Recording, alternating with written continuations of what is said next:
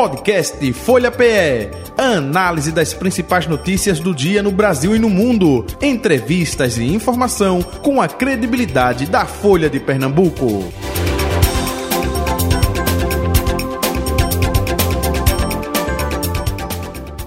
Muito bem, conforme anunciei, Renato Antunes, deputado estadual do PL, com a gente a partir de agora. Deputado, muito bom dia, seja bem-vindo mais uma vez ao estúdio da Rádio Folha FM, tudo bom? Bom dia, Jota, bom dia, Betânia, bom dia a todos os ouvintes da Rádio Folha. Olha, sempre bom voltar para cá, falar um pouquinho sobre a política pernambucana e um ano importante né, para Pernambuco. Isso, Betânia Santana, colunista de política da Folha de Pernambuco. Bom dia, Betânia. Oi, Jota, bom dia. A cidade está pegando fogo, né? Muitas mudanças, muitas alterações. Mudança de trânsito, é, cabeamento de, de, de eletricidade, que é de, de, de, internet, enfim. O bairro do vai. Recife está uma loucura e tá vai esquentar loucura, mais, viu? Tá loucura. Agora por aqui também vai esquentar, viu, Jota? Que vai. a conversa vai ser boa. É, a conversa vai ser boa, é? Vai. Vai começar com o Nacional? Vamos. Vamos embora. É, Você diz. o deputado Renato Antunes, deputado estadual do PL, enfim, partido do ex-presidente Jair Bolsonaro.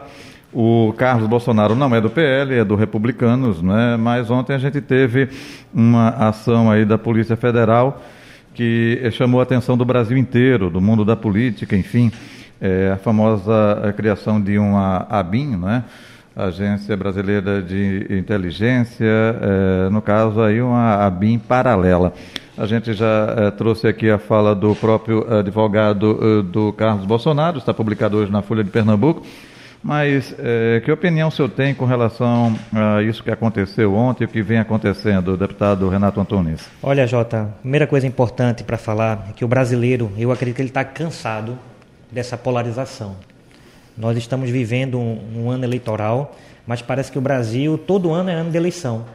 E, infelizmente, eu, eu preciso de dar minha opinião sincera como cidadão, como pernambucano, e não apenas como integrante do Partido Liberal. Mas o que está acontecendo para mim é, tem tudo a ver com, com o viés político eleitoral visando já 2026.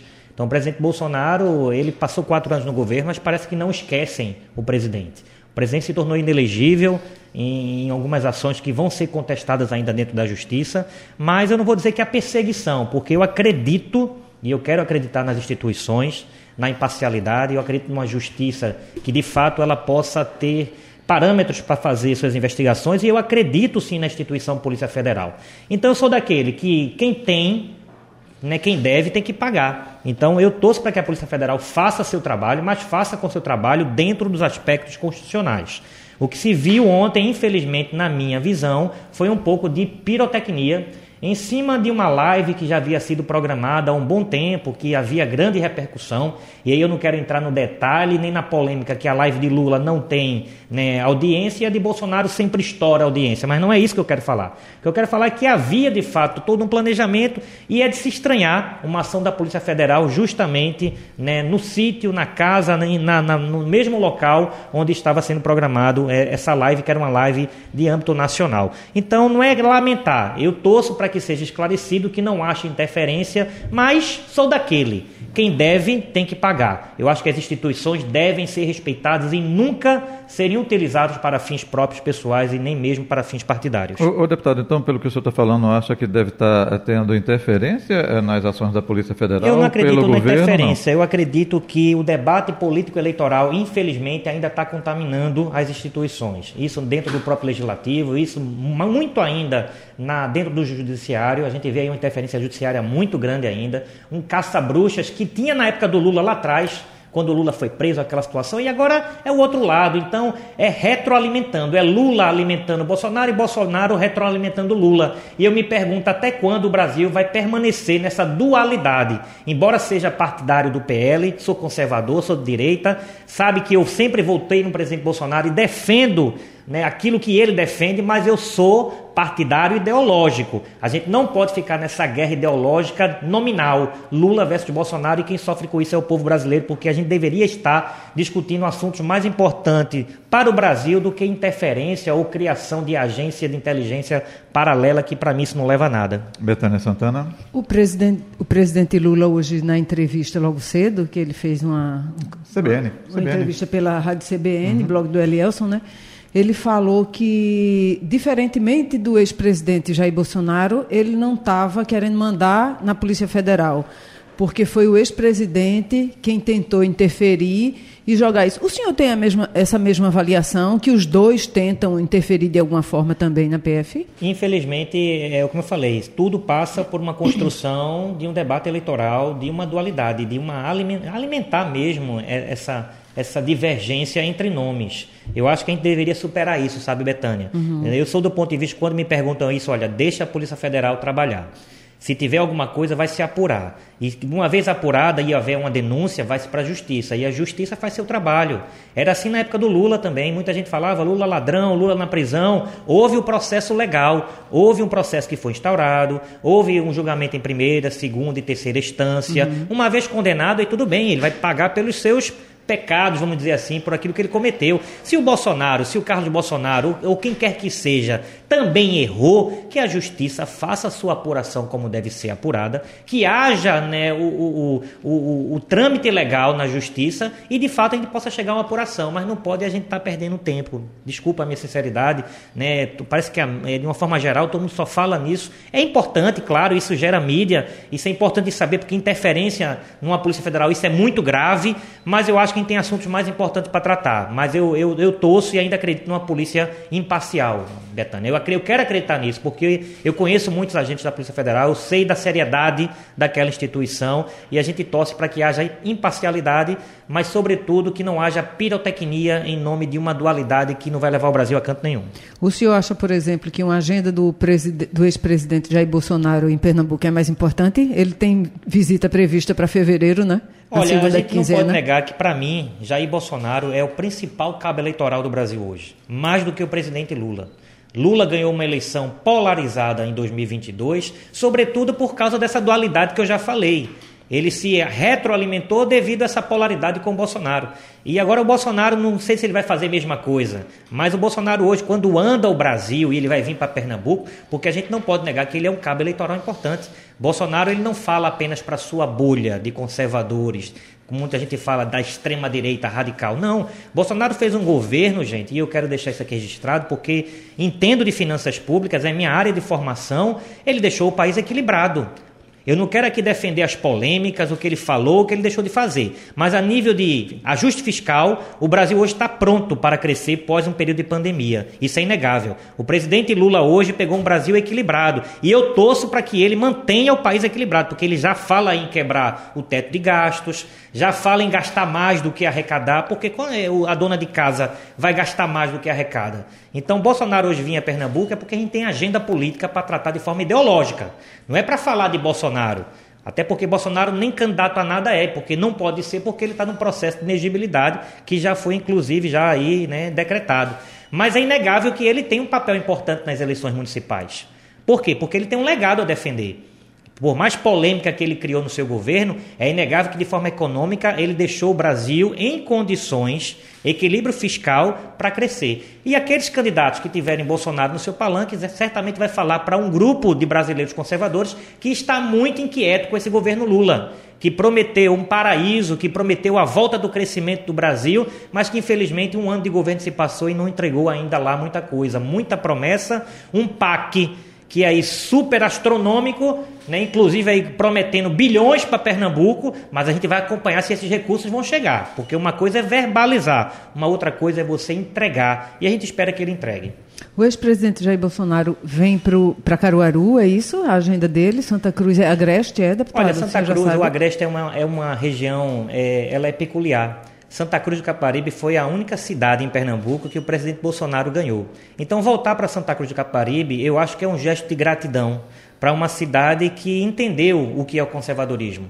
Não simplesmente em, em, em, torno de um nome, porque Santa Cruz já tinha essa característica, então aquela região é importante. E claro, ele, é, é, Bolsonaro veio para Pernambuco e a gente vai discutir os principais sítios. Eu falava para ti o ano passado que em 2024 nós iríamos discutir eleição. E o PL ele vem preparado para debater qualquer cidade de Pernambuco, principalmente nos grandes centros. E Caruaru é um centro importante. Nós temos um candidato lá que é Fernando Rodolfo, que é um deputado federal, que certamente tem muito para crescer a, a, a, Caruaru. E também outros sítios, Recife, Jaboatão, a região metropolitana não vai estar fora disso. Então a vinda do presidente Bolsonaro é importante para que a gente possa, né, vamos lá, é, é, reunir o nosso exército, a tropa, não em torno de um nome, apenas Bolsonaro, mas sobretudo de ideias, ideias liberais, ideias de um Estado mais enxuto, ideias de um Estado que entrega mais com menos e um Estado que respeita as normas fiscais, orçamentárias e que trabalha de fato para entregar resultado e não simplesmente para fazer mídias ou holofotes. Uhum. É, a gente não está fechado ainda não, né? Existe possibilidade dele vir até Jaboatão, é, aqui Recife, é, Olinda. Eu falo de Jaboatão também porque quando o senador Humberto Costa, do PT, esteve aqui com a gente na bancada da Folha FM, ele falou que é, Jaboatão é estratégico para o PT, né, é, com o pré-candidato Elias Gomes, por conta é, do PL, né, é, é, ser é, hegemônico no município, porque o Anderson Ferreira, que é presidente estadual do PL, foi prefeito lá de Jaboatão e tem o sucessor Mano Medeiros aí, é, bolsonarista, né? É, a agenda do presidente pode vir também? Vocês vão tá, é, tentar trazer ele aqui para Recife, Grande Recife? É importante que ele venha. Inclusive Jaboatão, eu, eu vejo o desespero do senador Humberto, que aqui não, não desmerecendo a sua história política, né, senador da República, mas um, um desespero pela, pela fragilidade do PT em Pernambuco. É um partido que é gigante nacional, mas que é nanico em Pernambuco. Nanico porque ele orbita outros partidos. É um partido que não tem, vamos dizer, plano político eleitoral. Eu queria sempre perguntar qual a cidade hoje que o PT realmente, eu acho que tirando aí só talvez Serra Talhada, não sei, qual é a cidade que o PT hoje né, faz gestão. Então o PT não faz gestão. O PT é um, é um partido ideológico que, que sabe apenas trabalhar, reverberando suas ideias no legislativo. E vive orbitando o PSB como foi com, com o próprio Eduardo Campos, como foi com Paulo Câmara, e agora também vai na linha aí com o próprio João Campos.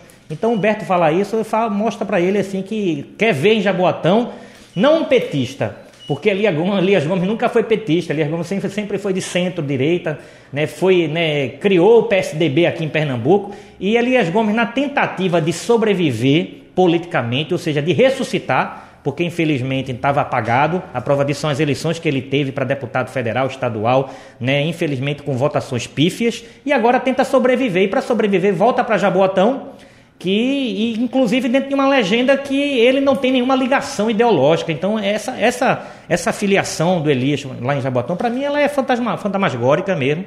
É uma tentativa né, de, de sobreviver às custas do lulismo. E, infelizmente, né, eu acredito que não vai dar certo. Até porque Mano vem fazendo um trabalho, Jota, e quem anda em Jabotão sabe que Mano ele pisa na rua. E aqui eu não venho aqui defender um correligionário do meu partido, não, mas uma pessoa que eu entendo que sabe fazer gestão. Quem sabe conhece Mano, e, e engraçado, a população de Jabotão não conhece Mano, ele é o mais desconhecido sendo prefeito.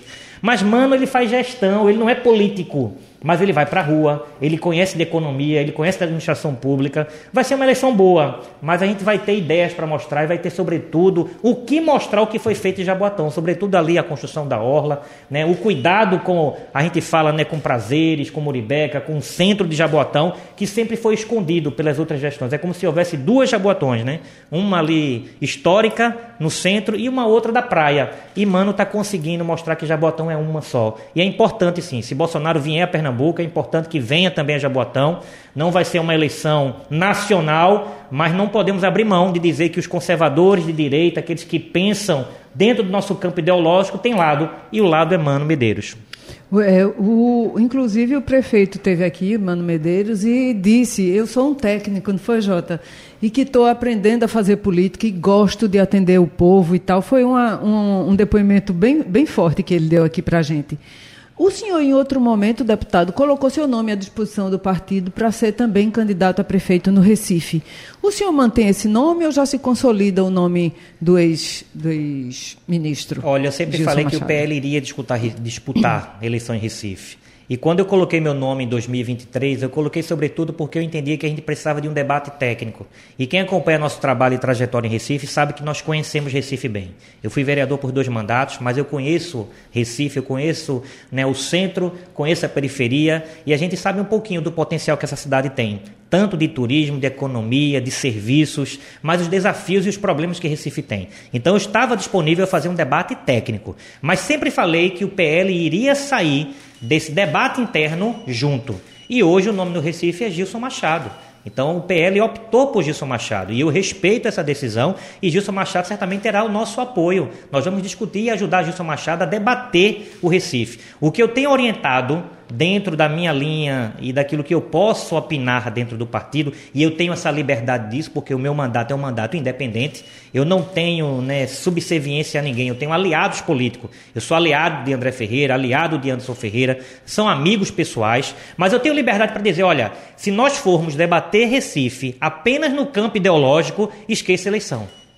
Porque Recife ele tem uma tendência natural, histórica, de voltar na esquerda. Então João Campos já tem aí um mandato bem avaliado, e a gente sabe que existe muita né, mídia e trabalho, e o menino é bom mesmo na mídia, naquilo que faz, mas tem muitas mazelas que João não mostra. E a gente precisa tecnicamente mostrar essas mazelas e dizer, olha, o que é que nós queremos fazer diferente. E o que eu tenho debatido dentro do partido, olha, que Gilson ele tem que mostrar o, o Recife que, que a gente quer para o futuro. E não apenas ficar focado em Bolsonaro contra Lula. Isso não pode. E é essa a minha linha de defesa. Mas hoje o PL está fechado, uma vez que a gente entendeu que o nome mais forte para disputar a eleição, porque tinha um recall da eleição de 2022, era o nome de Gilson Machado. Então fica aí o projeto Renato Antunes para o futuro, quem sabe. Se Deus me permitir, se eu tiver saúde daqui para lá, tenho vontade sim de, de, de gerir minha cidade um dia mas isso é um sonho apenas. É um sonho que a gente vai construindo. Mas também não tem essa vaidade de dizer que esse é o momento. Então a gente vai junto né, nesse projeto Gilson Machado, mas sobretudo um projeto para discutir Recife tecnicamente. O Recife que eu quero para 10, 20, 30 anos. Não é um Recife que apenas é ocupado da forma como é ocupado hoje, não, Betânia. Recife é uma cidade de ocupação. As pessoas chegam para Recife, moram, montam uma casa numa, numa, numa, comunidade que antigamente chama favela, agora tem que chamar, eu não sei qual é, o termo o, técnico. O BGE está usando favela, favela de agora de novo, porque antigamente era pejorativo, né? Então hoje Recife geralmente não tem um plano diretor, não tem um ordenamento urbano, não é gerido dessa forma. É uma cidade que é feita do jeitinho brasileiro, ah, faz daquele jeito. E parece que o poder público fecha os olhos com o problema. E a gente precisa debater Recife para os próximos 50 anos. A nossa cidade é uma cidade que tem mais problemas de, a nível de mais ameaça do clima no mundo. A nossa cidade está entre as 10. E o que fazer para isso?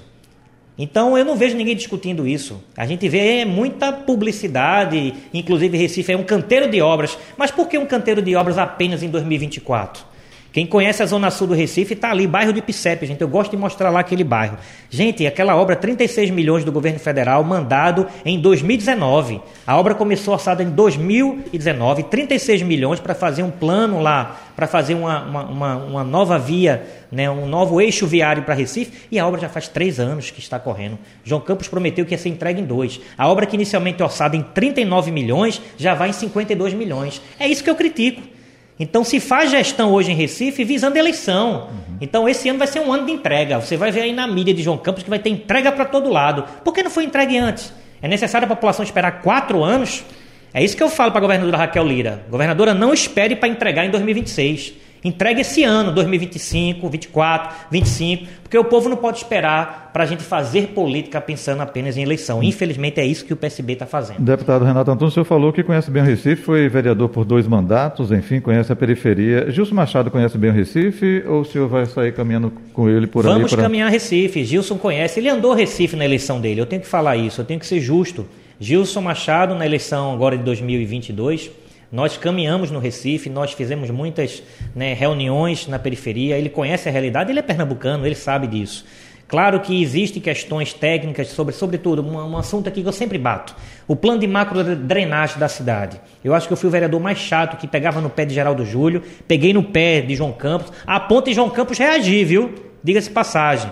Começou um projeto lá no Rio Tegipió, né, de cuidar dos nossos rios, cuidar para onde as águas escorrem, porque houve muito debate na Câmara do Recife. Eu era chato. Ah, era 2 bilhões de reais, não importa. Tem dinheiro, vai buscar dinheiro. E na minha época, a minha crítica a Geraldo Júlio e ao próprio João Campos, que não tinha diálogo com o governo federal, não conversava com Bolsonaro.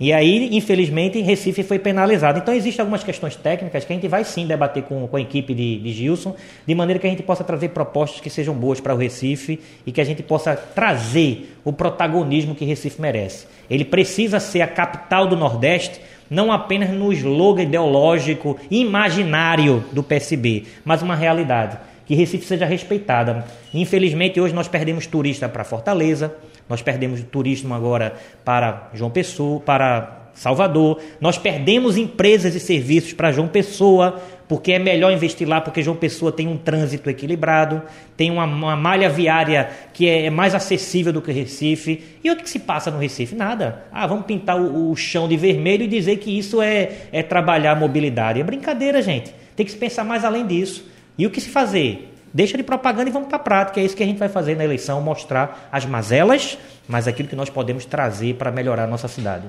O, o, seu segundo ano de mandato agora no, dessa legislatura, né, na Assembleia Legislativa, o senhor vai manter suas bandeiras é, em defesa da educação, depois, inclusive, da, da, conquista da escola de sargento, né? Que o senhor coordenava a, a comissão. Olha, eu estou muito feliz. Eu, eu, foi um primeiro ano muito assertivo, e eu não falo aqui com modéstia, não, eu falo com alegria mesmo, porque a gente faz um mandato muito participativo, Betânia.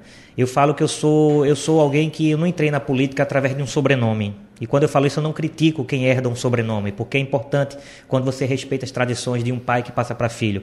Mas eu não tive um pai Antunes que foi vereador, deputado. Eu aprendi a fazer política, mas não aprendi sozinho. Eu aprendi que uma equipe massa, uma equipe que quando a gente senta na segunda-feira para fazer um planejamento, a gente pensa os problemas. E quando a gente colocou duas bandeiras em 2024, que a gente vai em 23, que a gente vai levar para 24, uma delas é a construção da escola de sargentos. Nós não podemos perder esse investimento.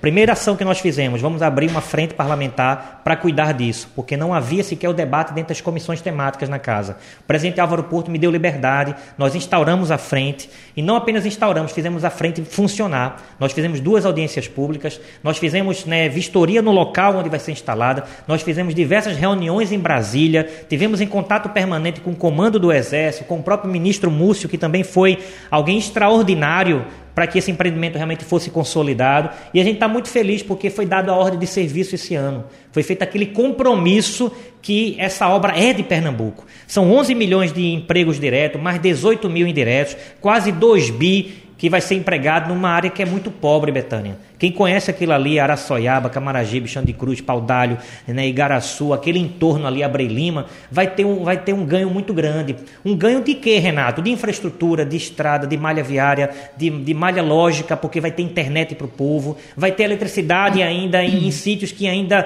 vivem na gambiarra, na, como se fossem pessoas que não têm acesso a serviços básicos, a esgoto. Então, estou muito feliz. Né? O Exército entendeu a importância de Pernambuco, e aqui eu queria agradecer ao General Moreno, que sempre foi esse meu interlocutor junto ao, ao, ao Exército Brasileiro, e ele é o gerente da obra aqui, em, gerente do projeto aqui em Pernambuco, sempre nos deu livre acesso. A gente participou de um grupo de trabalho que a governadora Raquel Lira também abriu, aí comandada pela secretária de Meio Ambiente, e graças a Deus nós vencemos a etapa que era mais difícil, que era a questão ambiental. Então o Exército também cedeu um pouco, o governo do Estado aportou recursos para desapropriar algumas áreas e a gente tornar esse projeto viável e, como eu falei, sustentável, respeitando o meio ambiente, mas sobretudo que vai trazer um legado aí para os próximos 20, 30, 40, 50 anos. Então estou muito feliz, essa era uma bandeira do nosso mandato. E a outra, todo mundo sabe, eu amo a educação.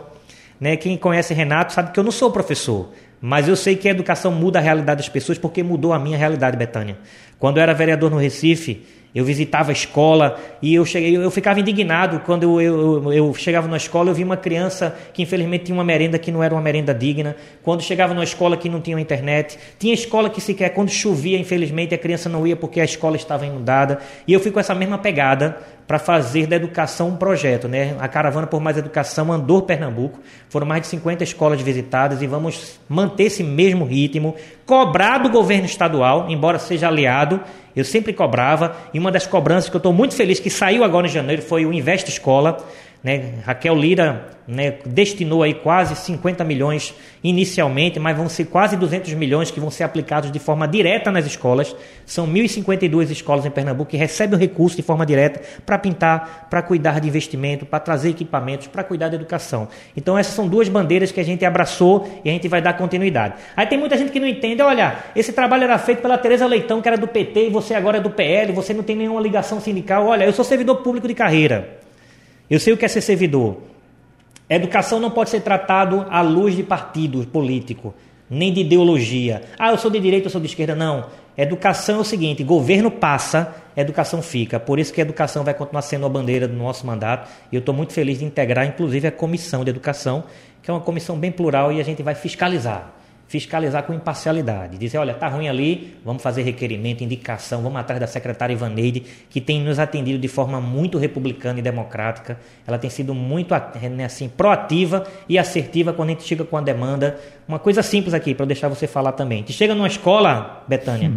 sequer tinha tinha o um ar condicionado no chão. Quem comprou? O governo Paulo Câmara. Ar condicionado há quase um ano no chão. Por quê? Porque não tinha subestação. Aí quando a gente conseguia a subestação, a gente teve reunião na Neoenergia, não tinha fio nas paredes. Então a escola tem que ser remodelada. Então, é, é, é desculpa a expressão, é gostoso quando a gente se depara com a realidade dessa, realidade dessa, vê o desafio e depois a gente vê a solução. Não é Renato, é o trabalho do parlamentar, que eu sou pago para isso. Eu costumo falar, não fazemos favor, é nossa obrigação. O Legislativo retoma os trabalhos na próxima quinta-feira.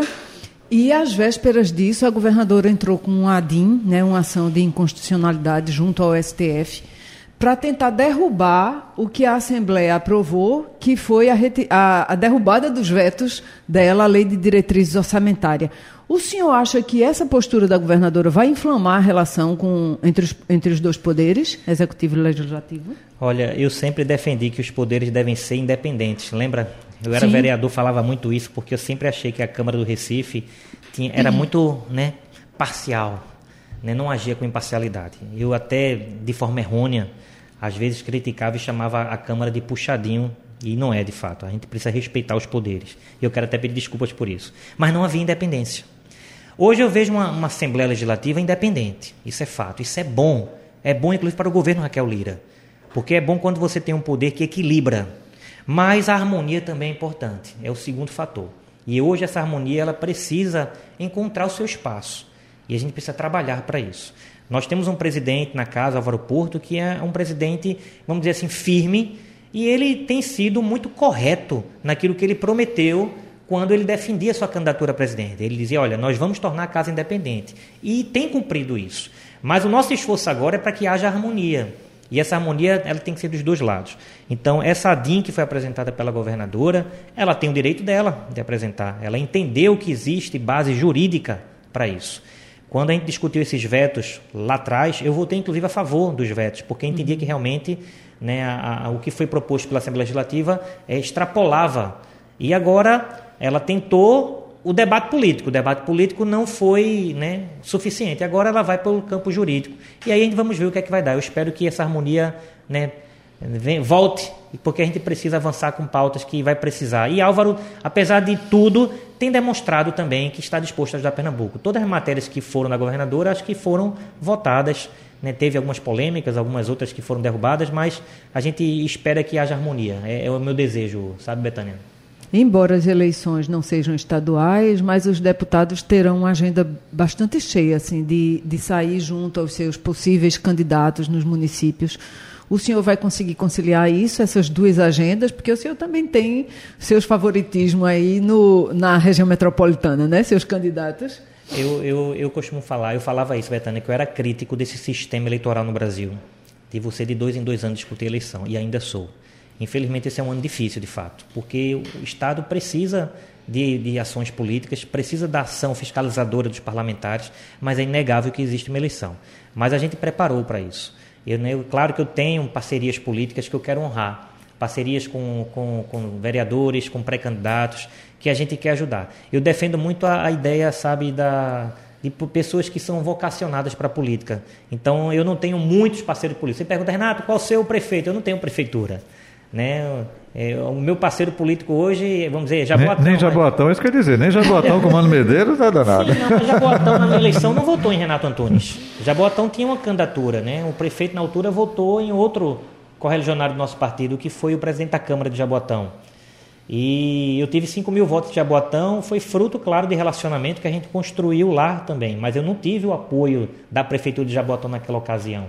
Mas eu que eu costumo falar que é importante essa, essa, política de troca de apoio, é, mas não é meu foco, sabe, Betânia? Meu, meu trabalho não depende muito, vamos dizer assim, de uma eleição de 26, de 20, 24, 20, 24.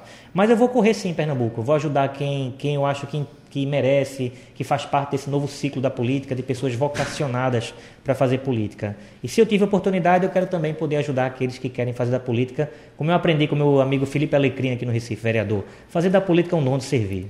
E onde, onde foi que o senhor já identificou os vocacionados? Olha, nós temos parceiros políticos aqui em Recife. Não digo um, dois, três vereadores, mas a gente tem um grupo político que me ajudou e a gente vai ajudar. Nós temos também candidaturas de vereador lá em Caruaru, Petrolina, algumas cidades importantes, aqui na região metropolitana, Camaragibe, Olinda. A gente sempre vai ter um que a gente vai assim, trazer para o nosso grupo político para a gente ajudar. São pessoas que fazem parte né, daquela forma como a gente gosta de fazer política. Então a gente vai dar o nosso DNA aí para ajudar, para que eles possam ocupar as câmaras municipais. É, vai aproveitar o carnaval para isso, é?